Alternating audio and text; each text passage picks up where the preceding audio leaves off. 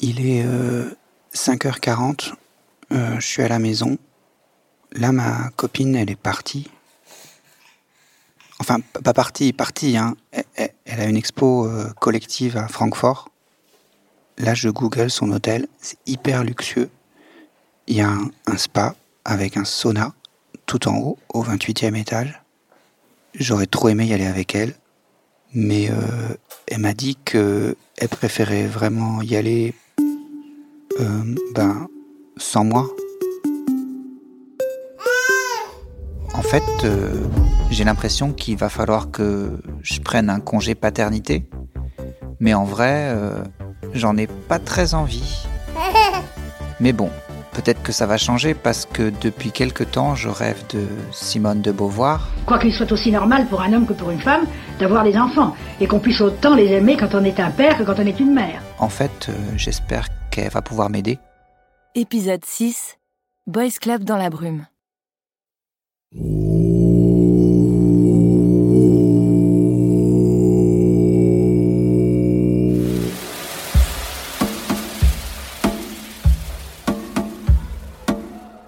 Alors, j'ai ma serviette, mes sandales et ma petite clé du casier.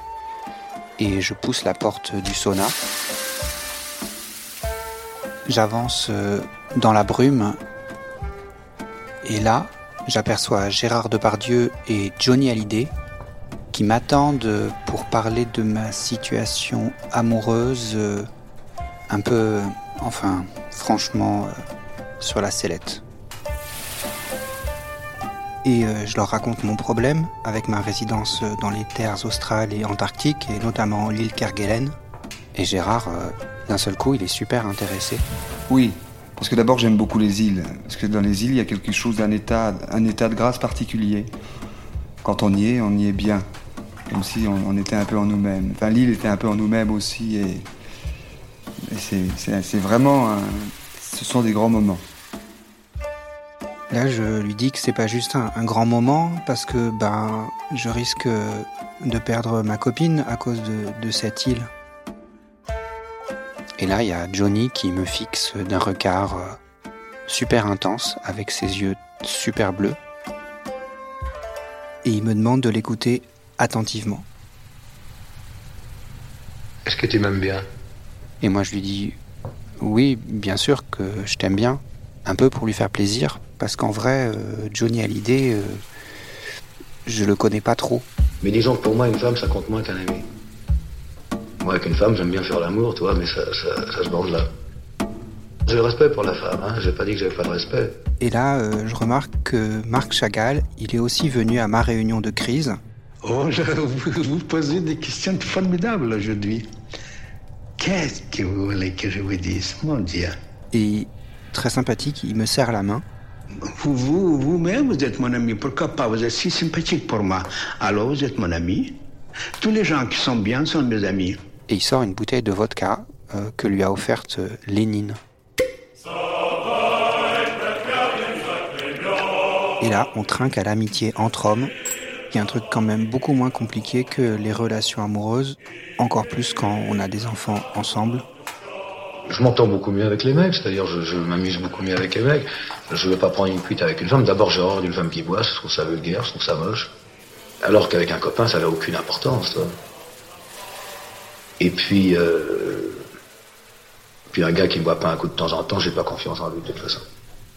Alors, moi j'ai un peu peur, alors je reprends beaucoup de vodka.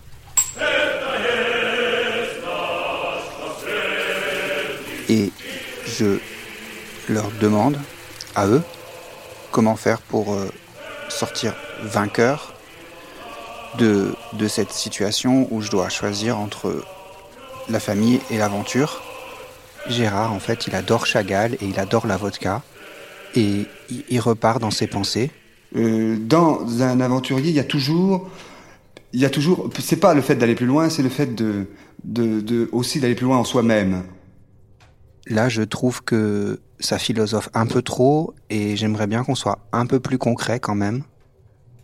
Bon, finalement, on choisit toujours. Ça, ça fait partie de l'aventurier. Moi, je lui demande ce que je dois choisir entre être euh, un bon père, euh, un bon, un bon compagnon, Ou un bon artiste.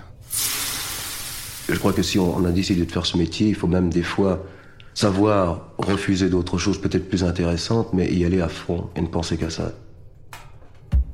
Et là, je regarde discrètement sa fiche Wikipédia. Et c'est marqué que lui, il s'est marié genre cinq fois. Alors je sais pas vraiment si je peux faire confiance à ses conseils en fait. Et puis là, Chagall, euh, il se lève et il s'en va. Mais il faut, il faut que je travaille quand même. Et moi là, je suis toujours tout nu avec euh, Gérard et, et Johnny qui se re-reservent encore de la vodka. Et je me demande si je devrais pas aussi aller travailler. Mais Johnny, il me retient et il dit qu'il veut vraiment m'aider. Je crois que, en fin de compte, de vivre avec une femme, c'est, c'est quand même un peu. euh, on dit toujours le plus difficile, c'est de partager sa salle de bain le matin. Et, et je crois que c'est vrai.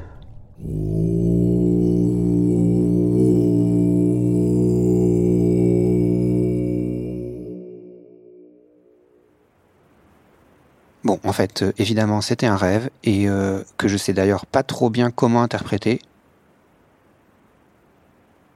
Je réalise que depuis que j'ai un enfant, j'ai juste trop peur de rater ma vie.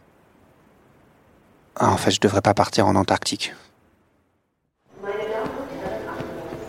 Bon, j'ai des couches, des lingettes, des bodys de rechange et des pantalons, un schlafsack, un biberon, une tétine, de la Haferbrei, deux petits pots de purée, euh, deux gourdes de compote, une cuillère, un bavoir, un linge, de la crème.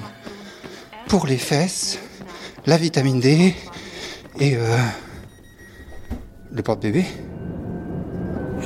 Ah non, non, je l'ai, le porte-bébé. Bien sûr, c'est avec le bébé. Là, je pars pour Francfort pour dire euh, à ma copine que j'ai décidé que je préfère rester avec elle ici. Enfin, pas que avec elle, hein, tous les trois, quoi. Et euh...